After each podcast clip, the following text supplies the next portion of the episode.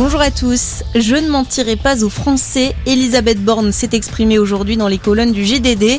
La première ministre a défendu son bilan à la tête du ministère du Travail.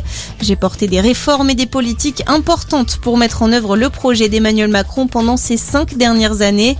Le président avec qui elle dit d'ailleurs avoir une relation fluide et solide. Ouverture aujourd'hui à Davos du Forum économique mondial. Les grands patrons et dirigeants politiques mondiaux se retrouvent en Suisse après deux ans d'interruption à cause de la crise sanitaire. 2500 personnes sont attendues. L'événement se tiendra jusqu'à jeudi prochain avec en toile de fond la guerre en Ukraine. C'est d'ailleurs Volodymyr Zelensky qui sera le premier chef d'État à s'exprimer en visio demain. La guerre en Ukraine justement et peut-être cet échange de prisonniers entre Moscou et Kiev. Le Kremlin a annoncé hier étudier la possibilité d'envoyer des combattants évacués hier de l'usine d'Azovstal à Mariupol vers l'Ukraine.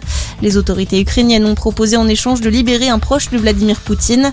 L'homme de 67 ans, un politicien et homme d'affaires, avait été arrêté à la mi-avril. Dans le reste de l'actualité, ce drame à Narbonne, deux adolescents âgés de 17 ans ont perdu la vie hier. Ils se sont noyés alors qu'ils tentaient de récupérer leur ballon dans la mer. Une alerte à la forte houle était en cours. Un troisième jeune homme âgé d'une vingtaine d'années a pu être secouru. Le groupe d'amis était venu de Toulouse pour passer la journée à la plage.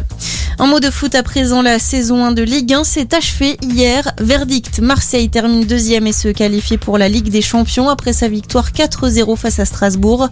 Monaco prend la direction des tours préliminaires après son nul face à Lens de partout. Metz et Bordeaux sont relégués en Ligue 2.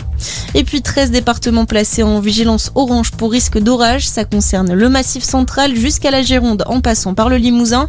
De fortes rafales ainsi que de la grêle sont attendues. Soyez prudents notamment à partir du début d'après-midi. L'alerte devrait être maintenue jusqu'à demain matin. Bonne journée à tous.